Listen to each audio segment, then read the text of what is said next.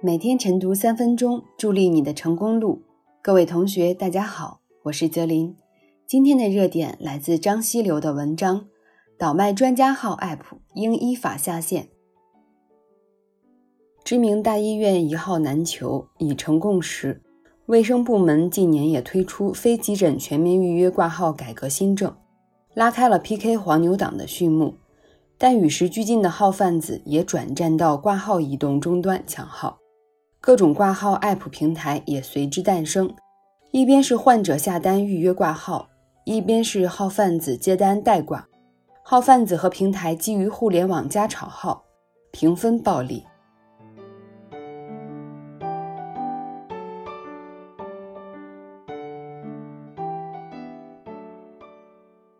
一个专家门诊号被号贩子加价数百元倒卖，令人啧舌。从目前看，一些黄牛利用挂号 App，不仅能够抢号，而且可以通过特殊渠道弄到专家号。然而，对于挂号 App，一些医院是爱恨交织，因而态度也是模棱两可。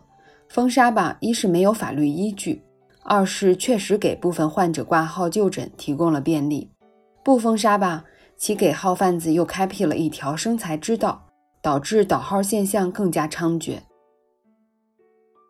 不可否认，号贩子利用挂号 App 高价倒卖专家号，既破坏了正常的医疗秩序，又损害了公众利益。想必一些医院也如坐针毡。殊不知，医院开通预约挂号网络平台，目的还是为了拓宽挂号渠道，扭转一号难求困局。然而，从北京一些医院的运行情况看，效果显然很不理想。一方面，因大量患者集中抢专家号，导致预约挂号网络平台出现过瘫痪、卡壳、无法登录等情况。另一方面，号贩子趁虚而入，利用挂号 App 高价倒卖专家号，让普通患者网上挂号变得难上加难。当预约挂号在实践中变了形、走了样，显然已经背离了便民利民的初衷。换言之，对于商业挂号 App，不能止于头痛医头式的被动防范，必须依法予以下线处理。